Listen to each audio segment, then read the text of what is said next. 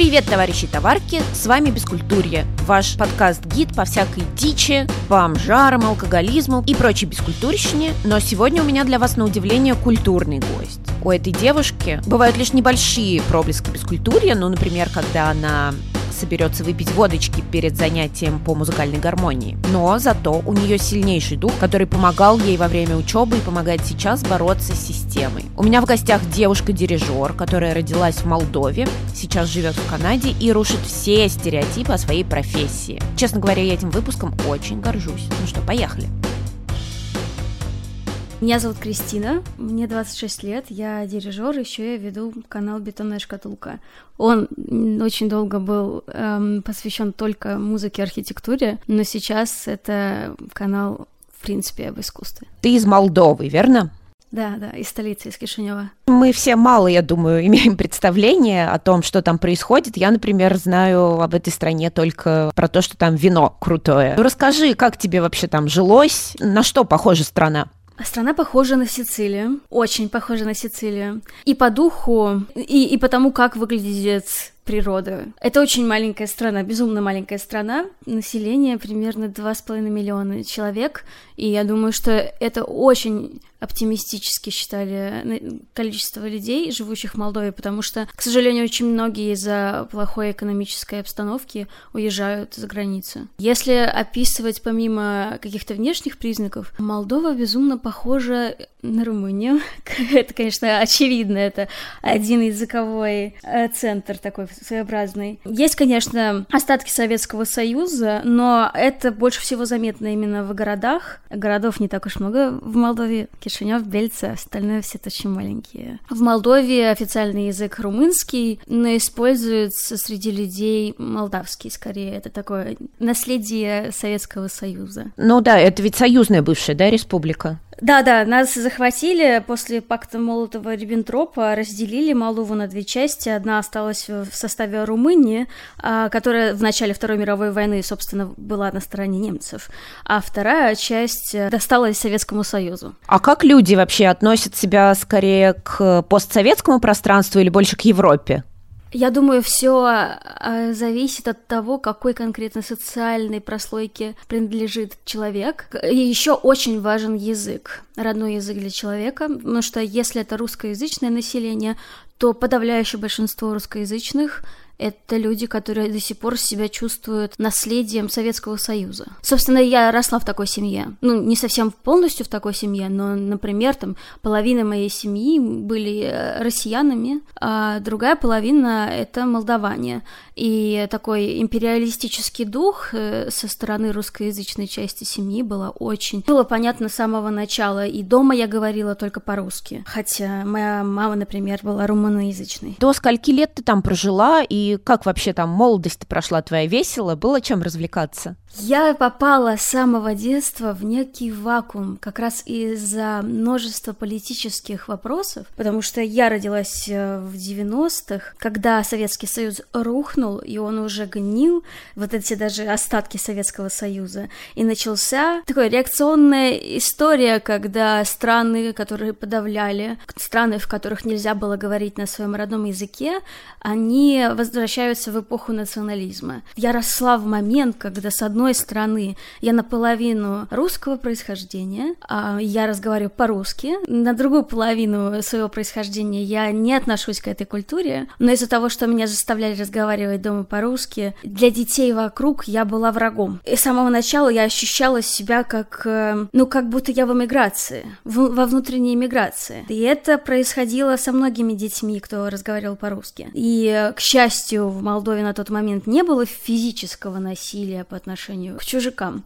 Но когда я стала э, потихоньку узнавать об истории Молдовы, когда я узнала, как, собственно, захватывали страну, какие были последствия, у меня появилось чувство сострадания, собственно, к этому народу, потому что, конечно же, я была не виновата в том, что я несла в себе некий империалистический дух. Ну, как ребенок я это не очень рефлексировала. Но я поняла, от чего была такая агрессия. Ведь когда захватили, первым, что делали, начали коллективизацию и депортацию.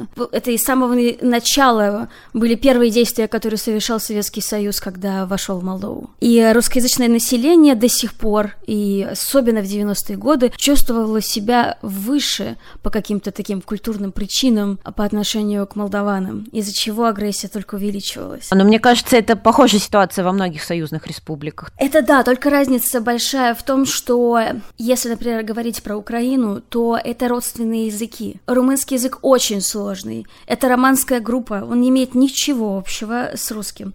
Есть какие-то общие слова, но в целом совершенно другая грамматика. И многие люди, особенно те, кто, например, вот как и в моей семье, переехал из Российской Советской Республики, вот, и переехал в Молдову они не учили языка и остались в 90-е без знания фундаментального для того, чтобы выживать в стране. А будучи уже взрослыми людьми и как-то и не желая особо в это проникаться, они э, как сами себя по внешним при, э, причинам закрыли в таком, в таком вакууме языковом. Ну, давай мы с тобой перейдем э, к нашей основной теме, к дирижерству. Начнем с учебы. Как вообще ты встала на такой необычный путь, и были ли у тебя какие-то альтернативы? Или ты прям с детства вот хотела этим заниматься? Нет, нет, с детства, конечно, не хотела этим заниматься. В пять лет я начала играть на фортепиано. В шесть я поступила в музыкальный лицей, профильный э, лицей, где я тоже сначала играла только на фортепиано. В Молдове другая система образования, и у нас 12 классов, и колледжи не очень популярны. Я с 10 по 12 класс училась на хоровом дирижировании. Но не потому, что я хотела стать хоровым дирижером, а потому что я думала, что я стану певицей. Я думала, что это ближайший путь к тому, чтобы стать певицей. Пока я об этом думала, я начала учиться на хоровом и поняла, что дирижирование это просто несравнимо лучше. Это то, что мне действительно подходит и нравится. После школы я поступила в Московскую консерваторию. Почему ты вдруг решила отказаться от мечты петь? Потому что, прежде всего, у меня нет таланта к пению. Главное, пожалуй, это то, что это мне не подходит. По тому, какой я человек, по моему характеру, а вот дирижирование мне значительно ближе. Я с детства не осознавала какие-то черты своего характера, которые, может быть, меня отделяли от других детей. Потом, когда я поняла, что, в принципе, эти качества могут где-то очень пригодиться, к тому же у меня много идей, только я не думала, что эти идеи, которые я хочу воплощать, это, в принципе, то, как дирижеры думают.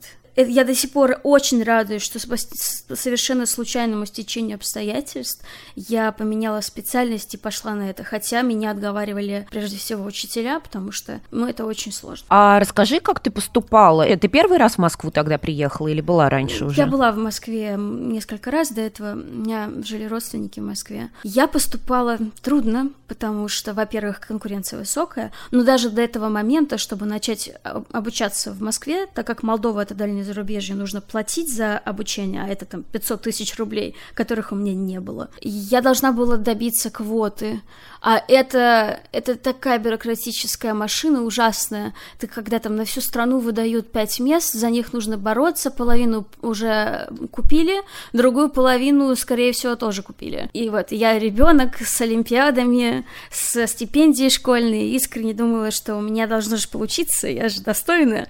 Но были большие проблемы, и мне очень повезло, что просто моя преподавательница а, по теоретическим предметам в меня верила, и так как у нее была большая власть, она лично за меня боролась, чтобы мне дали эту квоту. Мне ее дали, и вот с чувством победы я поехала на вступительную Московскую консерваторию.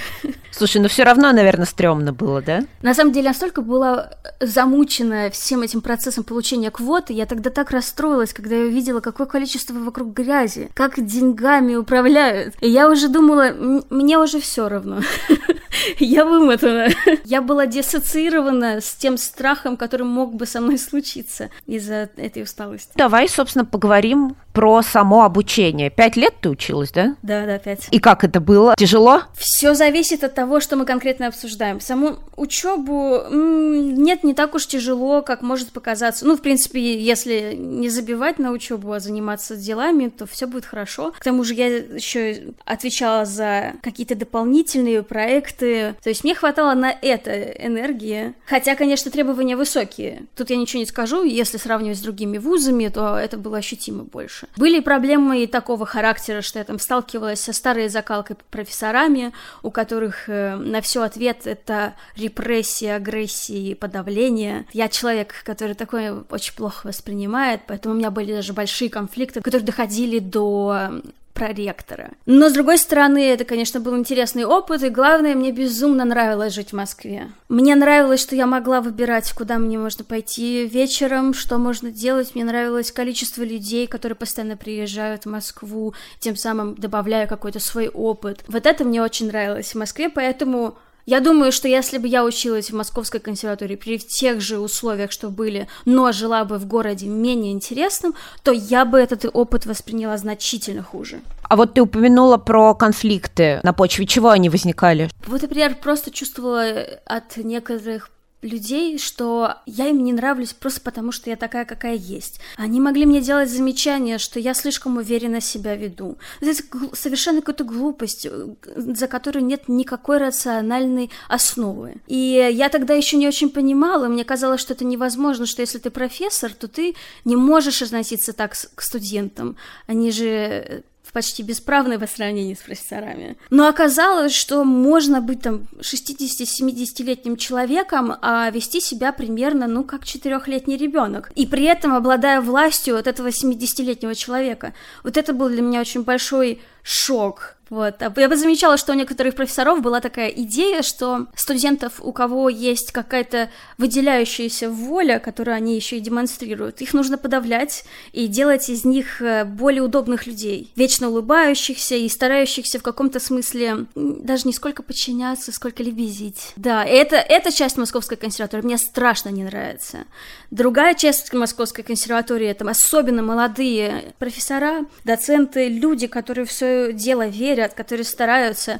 И вот это те люди, вот которым я благодарна, и главное, это те люди, которые мне дали знания, которые я до сих пор применяю. А люди, которые пытались меня подавлять, на самом деле оказались бессмысленны даже профессионально. Я так понимаю, что все-таки это непростое дело учиться в Московской консерватории. Тем не менее, все-таки студенческая жизнь, тусовки, вот какой-то трешачок у вас случался? Нет, конечно, конечно, случался и трешачок, и всякие там романы, но все как положено, особенно если речь идет о жителях общежития Московской консерватории.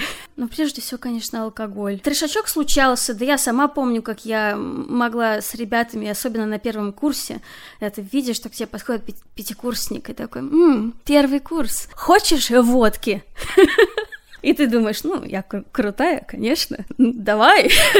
Такое тоже случалось. И, в принципе, случалось больше, чем я участвовала, потому что мне не особо нравится пить.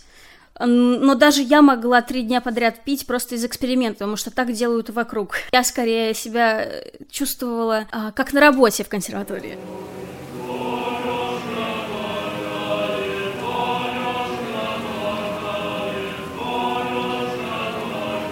Расскажи о своей э, дипломной финальной работе про оперу «Плотина». Это ведь такое, ну, очень малоизвестное произведение. Я, кстати, очень рада, что ты говоришь малоизвестное. Это значит, что все таки о нем стали, это, об этой опере стали говорить, потому что ее никогда не исполняли до недавних времен. Я очень надеюсь, что я приложила к этому руку. Опера это... Почему? Потому что я очень в детстве я поразилась, когда услышала музыку Масолова, и для меня это был какой-то совершенно удивительный опыт. Я, когда выбирала тему своей дипломной работы, подумала, что мне совершенно неинтересно повторять чужие слова, думала, за кого взяться, и увидела, что у Масолова, в принципе, очень многие хорошие произведения никогда не были исполнены, и, в принципе, мне интересна тема репрессий, потому что, как я вот обсуждала до этого, рассказывала раньше, из-за того, что я сама с детства чувствовала себя в неком неком вакууме. Мне эти люди кажутся близкими. Как, например, там, еврейский вопрос, я его чувствую более остро, чем, может быть, другие люди. Не по национальному происхождению, а по ощущению изоляции и мне стали интересны репрессированные композиторы. Масолов как раз был из, одним из самых ярких репрессированных композиторов, и по его музыке видно, как его, в том числе жизнь, но прежде всего творческая жизнь угасала. И таким образом я узнала, что об этой опере никто не пишет, что эту оперу не исполняют, и я почувствовала для меня близкий такой дух интереса к неизвестному. Давай ты расскажешь все-таки, чем занимается дирижер, потому что, ну, многие люди вообще не представляют, говорят, ну, стоит там палочкой машет, я тоже так могу. Я бы разделила эту за- задачу, эту работу на основные две категории. Это техническая работа менеджера, и вторая — это, конечно, интерпретация. В первую, конечно же, входит умение показывать точно. Для этого нужна техника, для этого нужна палочка, показывать идею. И также ритмическая сетка помогает людям собственно, исполнять произведения без ошибок, без ритмических, например, ошибок, да. И э, к тому же в эту же часть я бы добавила умение находить наиболее важные ошибки и исправлять их по ходу репетиции. Вторая категория — это интерпретация. Это, в общем, самое сложное, потому что нужно забыть уже про первую часть, нужно настолько иметь большой опыт в этой области, чтобы дойти до второй части. Я наконец чувствую, что дошла до второй категории, потому что когда, например, я создавала студенческие какие-то камерные оркестры. Ну, конечно же, было не до интерпретации. Я просто пыталась как-то все слепить, чтобы оно хотя бы звучало вот и до. Сейчас, к счастью, там могу себе больше позволить. Ну и оркестры, с которыми я работаю, они не студенческие, у них больше опыта. Насколько для дирижера важно уметь играть на инструментах? Я лично считаю, что очень важно. И сама я покупала себе скрипку, чтобы выучить, как вообще ощущаются струнные инструменты. Также играла на духовых, чтобы почувствовать эту разницу атака, как воздух движется. Сама я изначально, как уже говорила, играла на фортепиано, и это не, вообще не помогает в дирижировании оркестром. Пожалуй, даже пение в хоре мне больше помогло, потому что я понимала,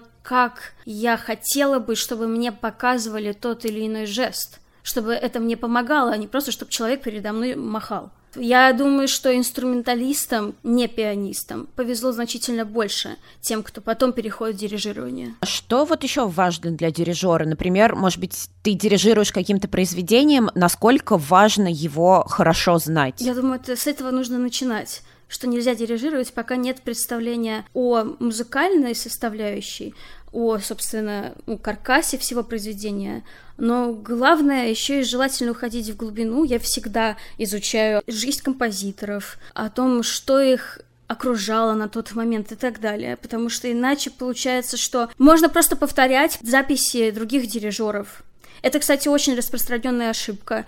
И не ошибка, но просто такая принятая норма, что многие дирижеры юные как и я, мы не очень обладаем большим опытом жизненным, у нас не так уж много, знаний, если сравнивать там, с людьми 50-летними.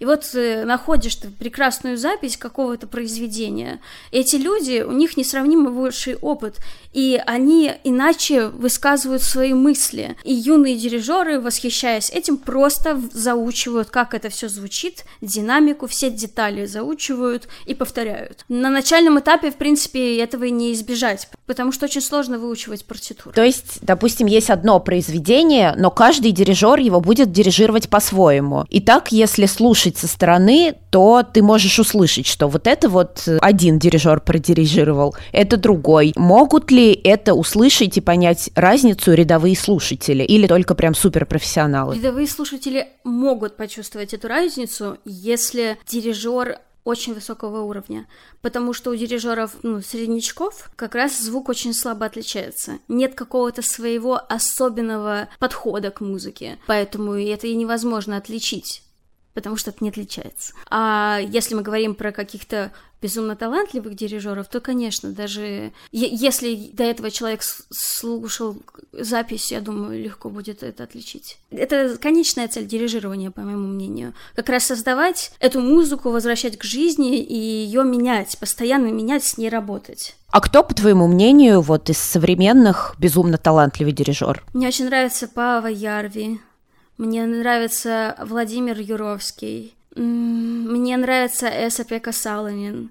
А мне нравится Барбара Ханиган. Что ты думаешь по поводу Гергиева? Когда я работала на телеканале «Культура», это был один из тех дирижеров, которых нам, ну, в общем, спускали сверху и про которых нам обязательно было рассказывать. Он у коллег вызывал очень противоречивые чувства, кто-то поклонялся ему как гению, кто-то не переваривал, вот поэтому мне стало интересно, что думает о Гергиеве Кристина. Кстати, если вы далеки от искусства и культуры, я уверена, вы все равно его знаете. Он худрук и гендиректор Мариинского театра в Питере. Я и думаю, что вся его политическая позиция для меня страшна, я искренне считаю, что это зло. Но я восхищаюсь некоторыми его исполнениями, его интерпретациями.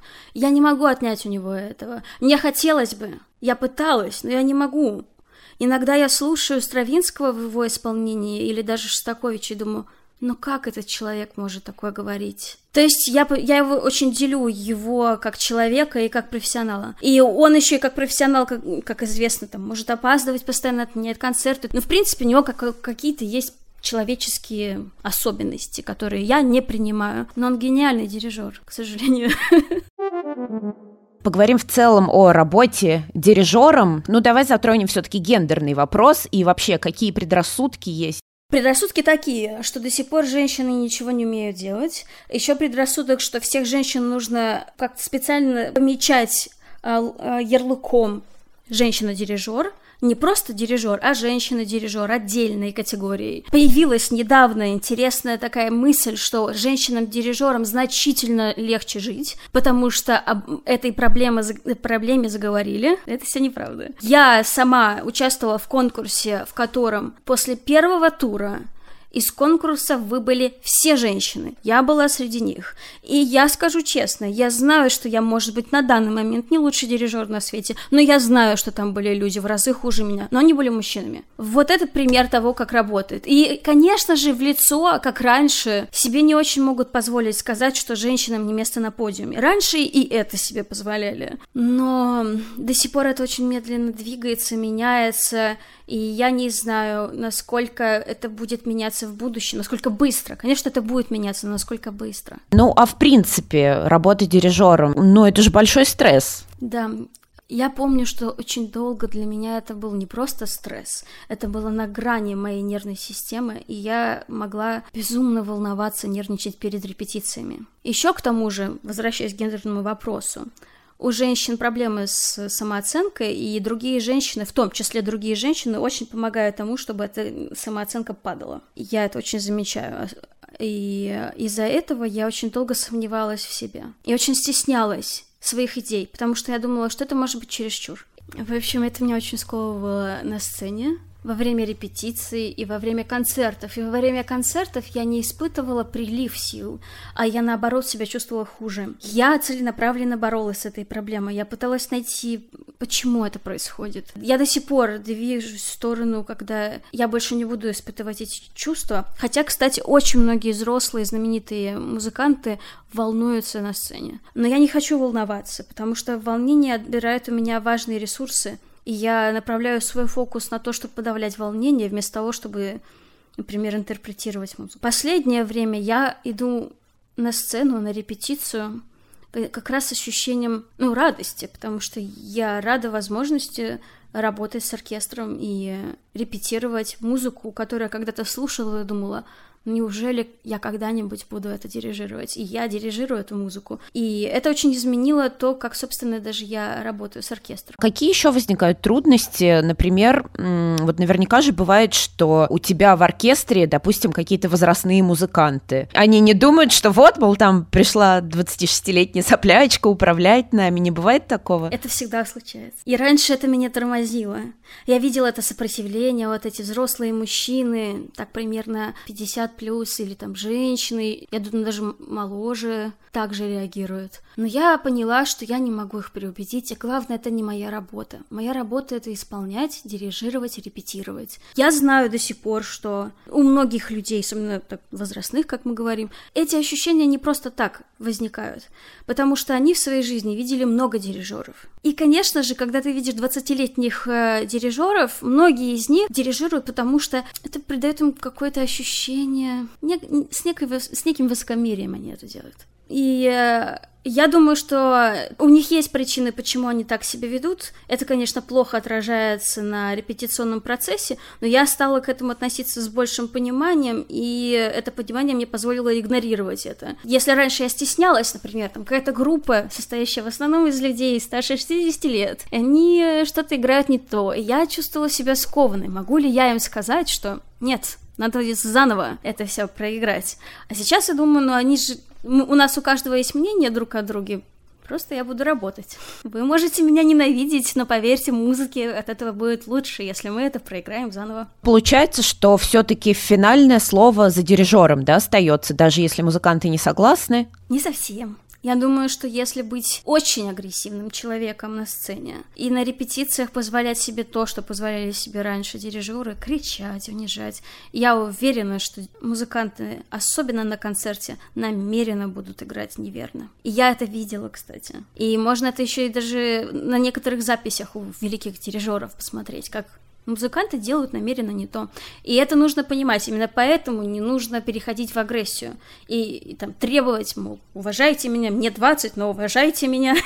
Yes, sir! Ну, мы поговорили о трудностях, теперь давай все-таки о радостях дирижерской профессии. Что тебе больше всего нравится, что больше всего доставляет удовольствие? Интерпретация. Я слушала много музыки, естественно, потому что с пяти лет занимаюсь музыкой. Много произведений слушала и думала с детства самого – что хм, очень интересное исполнение, но вот тут уж точно я бы все поменяла. Нужно сделать это совершенно иначе. Конечно, у меня получается не все, потому что времени мало, и еще мало опыта, относительно мало. Но когда я понимаю, что я могу соприкасаться с этой музыкой, я могу быть в таком контакте с этой музыкой, не как слушатель, а как тот, кто исполняет, вот это самое восхитительное. Я сейчас поняла, что мы с тобой пропустили один важный вопрос. Мы, собственно, не поговорили о твоем опыте дирижерской работы. Мы сразу о каких-то эфирных стали говорить вещах. Я сейчас в процессе зарождения моей карьеры. Это нужно понимать, что у меня еще нет позиции ни в одном оркестре, что происходит постоянно с теми, кому 20 с чем-то лет. Я сначала работала с ансамблями и камерными оркестрами, которые собирала сама в консерватории. Это был мой самый первый опыт. Опыт, кстати, который мне совершенно не пригодился потом, потому что студенческие оркестры ничего не имеют общего с, со взрослыми, за исключением того, что тоже играют. Потому что разные требования. Взрослые оркестры требуют от себя переходить на второй уровень скорее, интерпретировать, создавать что-то интересное, работать над формой и так далее. А со студенческими оркестрами в основном внимание уходило на то, чтобы там, обучить их, как э, играть какую-то там часть и так далее. Здесь это была исключительно техническая работа, у меня никогда не доходило время до того, чтобы исполнять именно, интерпретировать, а только там заучивать, что было... Ну, э, это не очень хорошо для взрослой профессии. Я ассистировала в Бостоне, там же дирижировала в Литве, ансамбль в Украине. Я думаю, что это где-то лет 8 стран на данный момент. Мини-гастроли. Не знаю, возможно, я к этому так не отношусь, потому что каждый раз, когда я езжу на какой-то мастер-класс, на воркшоп, я это скорее оцениваю не как тур, а оцениваю как возможность еще лучше что-то делать, обучиться чему-то. Потому что я все еще чувствую, что я двигаюсь в сторону взрослой жизни. Я пока еще не чувствую, что я вот гастролирую. Хотя, может быть, так оно и выглядит со стороны, но для меня это как учебный процесс. Ну вот, а сама вот эта жизнь в разъездах тебе нравится? Мне как раз наоборот дискомфортно, если я нахожусь слишком долго в одном месте. Например, я за последние три года переезжала три раза, два раза я меняла страны. Я нормально к этому отношусь. А вот ты сказала, что ты ассистировала. Это, то есть ты выступаешь как ассистент дирижера, правильно? Да, это помогаешь э, во всяких организационных вопросах. Э, если нужно, то ты репетируешь с отдельной группой инструментов. Потом дирижер, собственно, занимается общей работой. И также я, например, исполняла, когда мы играли Майлера пятую симфонию, я отвечала за арфы.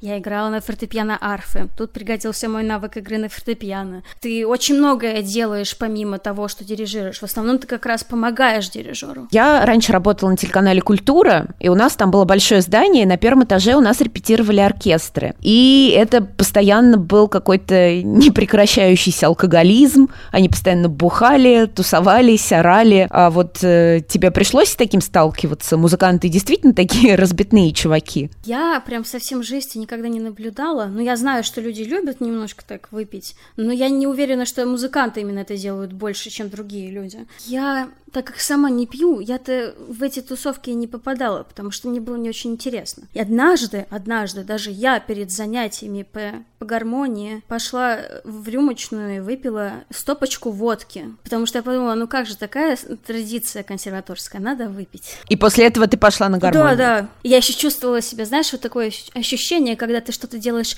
плохое, но не слишком, и чувствуешь, м-м, да, а вот никто не знает, что я там рюмочку водки уже выпила. Нашкодила. Bad girls go to hell. Слушай, а вот интересно, ты сама не пробовала писать музыку? Я сама пишу музыку электронную, но мне так плохо выходит, что я до сих пор ничего не, не запостила. Мне не хочется писать академическую музыку, потому что с детства, я с пяти лет музыкой занимаюсь, и у меня очень долго было сознание, что не я Кристина, а я музыкант. И все какие-то неудачи в профессии воспринимались как личное поражение, что ужасно. Ужасно и вредно. Я помню, что в определенный момент также поставила себе цель с этим бороться, потому что, ну, будут неудачи. Я в такой профессии, где такая высокая конкуренция, что это просто невыносимо. Если бояться конкуренции, нужно уходить из этой профессии. А если ощущать себя исключительно как музыканта, то эта конкуренция слишком страшна. Поэтому решила, что мне нужно немного создавать дистанцию между мной и моей работой. Поэтому я не буду писать академическую музыку, потому что я, иначе я, видимо, не буду спать. И буду все время что-то в голове там сочинять. Насколько я знаю, ты сейчас в Торонто, да, живешь? Как ты там оказалась? По семейным обстоятельствам. Я здесь буду довольно недолго. Я думаю, что еще год и я уеду. Куда я уеду, я не знаю. Но это не то, что меня пугает. Ну и как? Как там живется? Здесь безумно красивая природа. Я слышала об этом, но я не думала, что это возможно. Здесь красивая природа, рядом есть город, в котором сто водопадов. Но как это возможно? Это возможно. Здесь Ниагарский водопад. Я рядом живу с самым большим парком города, в котором есть бесплатный зоопарк с капибарами. В этом плане безумно нравится. Центр города — это типичный даунтаун, вот такой с небоскребами, маленький Нью-Йорк. А за пределы Торонто, конечно, очень удивляет. И, например, даже если поплыть на остров, можно увидеть такое количество птиц. Я просто даже не думала, что рядом с городом они могут жить. Так, а расскажи о своем ритме жизни. Вот как проходит твой типичный день в Торонто? Все зависит от того, договорилась ли я о том, что буду встречаться со своим ментором, который работает в университете, дирижер. Это фактор. Иду ли я в спортзал, тоже важно. Но в основном, в общем, я занимаюсь, я учу партитуры, я читаю о композиторах. То есть это вот такая работа дома над тем, что я буду исполнять в будущем. Ну и, собственно, также я читаю вокруг этой всей эпохи для того, чтобы быть максимально подготовленной. Я готовлюсь, готовлюсь, лечу в основном в Европу, и там начинается мастер-класс. Я сделаю запись видео, постараюсь выложить в интернет, и заново начинается подготовка к новому мастер-классу, воркшопу или какому-то соревнованию. Ментор — это, это какой-то крутой дирижер, да, которому ты платишь или что? Нет, нет. Это очень интересно, что почему-то в в музыке очень мало такого встречается, особенно на постсоветском пространстве. Ментор это, это человек, который помогает тебе в момент, когда ты строишь первые шаги в своей профессии. Ты не знаешь очень много чего. Тебе нужен человек с опытом, к которому ты можешь обратиться с каким-то вопросом. Человек тебе скажет. Например, я вижу какие-то конкурсы. Мне нужно подавать на какие-то конкурсы. И я думаю, нужно ли мне даже подавать на это, потому что это все равно ты тратишь деньги на это. Это не очень приятно. Терять их, если этот конкурс даже не стоил того. Я могу прийти к нему со списком там, конкурсов и мастер-классов и спросить, стоит ли мне сюда подавать. Я вот не могу оценить, насколько хороша эта программа из-за неопытности. Он мне может давать такие советы практические. Но в основном, конечно, мы с ним занимаемся совершенно непрактическими вопросами. Я у него спрашиваю о том, как интерпретировать, задаю ему какие-то глубокие вопросы. И это получается еженедельно, чаще всего раз в неделю Где-то по два часа мы с ним разговариваем о музыке, и я наполняюсь удивительной мудростью. Тебе удается зарабатывать как сейчас своей профессии, или ты все больше вкладываешься в обучение пока? Я пока вкладываюсь, к сожалению, и это то, что меня очень пугает. И если честно, я понимаю, почему многие женщины уходят из этой профессии. Потому что ты годами вкладываешься, и это происходит со всеми дирижерами юными. Подавляющее большинство юных дирижеров вкладываются, в том числе финансово. Тебе не покрывают самолет. И если, например, ты приезжаешь на конкурс, и тебя выгнали после первого раунда, ты же все уже, деньги потрачены на жилье и гостиницу и так далее. А если уходить из профессии, то куда? А все зависит от э, способностей. Ну, кто-то вот, может быть, научится программировать. Вот, я для себя не закрываю эту мысль. А к тому же я довольно рано начала, мне всего лишь 26. Конкурсы топовые примерно до 35 открыты. А после 35 почему-то возникает вот такой лимит. Я не знаю почему. В этом смысле мне повезло, а если представим себе женщине 35, и она хочет уйти в дирижирование. К тому же сейчас есть мода на молодежь. Ну, естественно, поговорим про твой телеграм-канал, про бетонную шкатулку. Откуда вообще взялась идея его создать? Искренне расскажу, не обманываю. Случилось так. Я шла мимо Макдональдса на Газетном переулке и думаю, ну какая же жесть. И потом подумала, ну это же лужковская архитектура, это же история. И я подумала, ну надо провести параллель, что у нас в музыке происходило. И подумала, ну то же самое, перестройка такая своеобразная. И я поняла, что в принципе и архитектура, и музыка с достаточно ощутимым запозданием реагируют на политические процессы, потому что монументальные формы высказывания. И э, мне интересна архитектура была не всегда, потому что я выросла в маленьком, относительно маленьком городе. В Кишиневе где-то 600-700 тысяч человек, и Кишинев был разбомблен после Второй мировой войны поэтому там никаких особо исторических зданий не осталось. И когда я приехала в Москву, Москва в этом плане несравнимо интереснее. Была, пока не стали сносить конструктивизм. Москва меня, в принципе, как-то расположила к изучению архитектуры. Ну, конечно, поверхностно. Я совершенно не себя не приписываю очень глубокое здание, но теперь у меня появился хотя бы какой-то вкус к архитектуре. То есть канал это, в общем, такое получается переплетение твоих интересов в архитектуре и в музыке. Да, ну и в принципе какое-то мое созерцательное чувство к миру, которое я постоянно испытываю. Потому что я не могу наблюдать, например, за чем-то одним и наблюдать это исключительно как одну точку. Там, например, слушая музыку, я не могу слушать только музыку, это ведь контекст. И поэтому архитектура мне интересна, потому что они схожи немного в контексте. Они монументальны, сложны, требуют больших усилий, вложений. А насколько тебе важно, чтобы тебя читали, чтобы у тебя там были миллионы подписчиков? Я ни разу не платила за рекламу. И даже очень долго отказывалась от любого типа рекламы. Я очень удивлена, что при вот таком вложении нулевом финансовом у меня 2800, как кажется, подписчиков. Очень удивлена. Но при этом, конечно, я, я довольно тщеславный человек, поэтому когда то не отписывается, мне не нравится.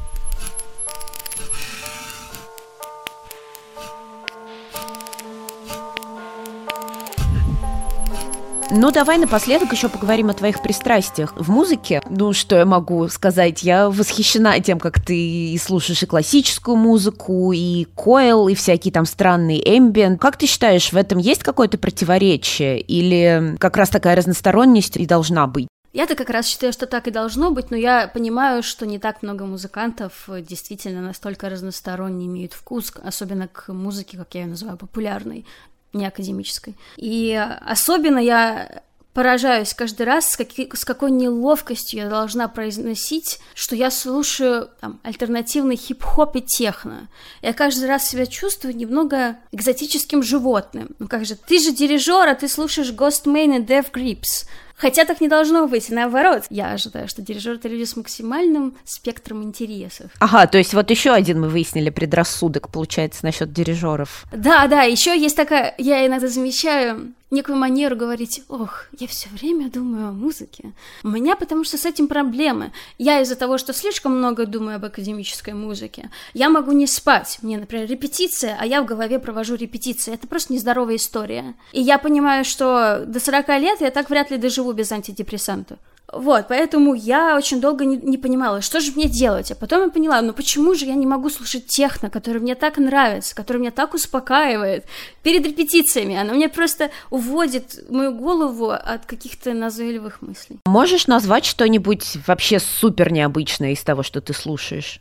Ну, я думаю, что альтернативный хип-хоп, это Тайлер The Creator, Ghost Main, Death Grips, это то, что людей может немножко напугать. Слушай, ну мне кажется, сейчас, например, Тайлер The Creator постоянно на афише мелькают всяких фестивалей разных, так что... Мне ну... нравятся самые долбанутые его песни, где он кричит постоянно. А Death Grips, да, это, это тема, странная тема.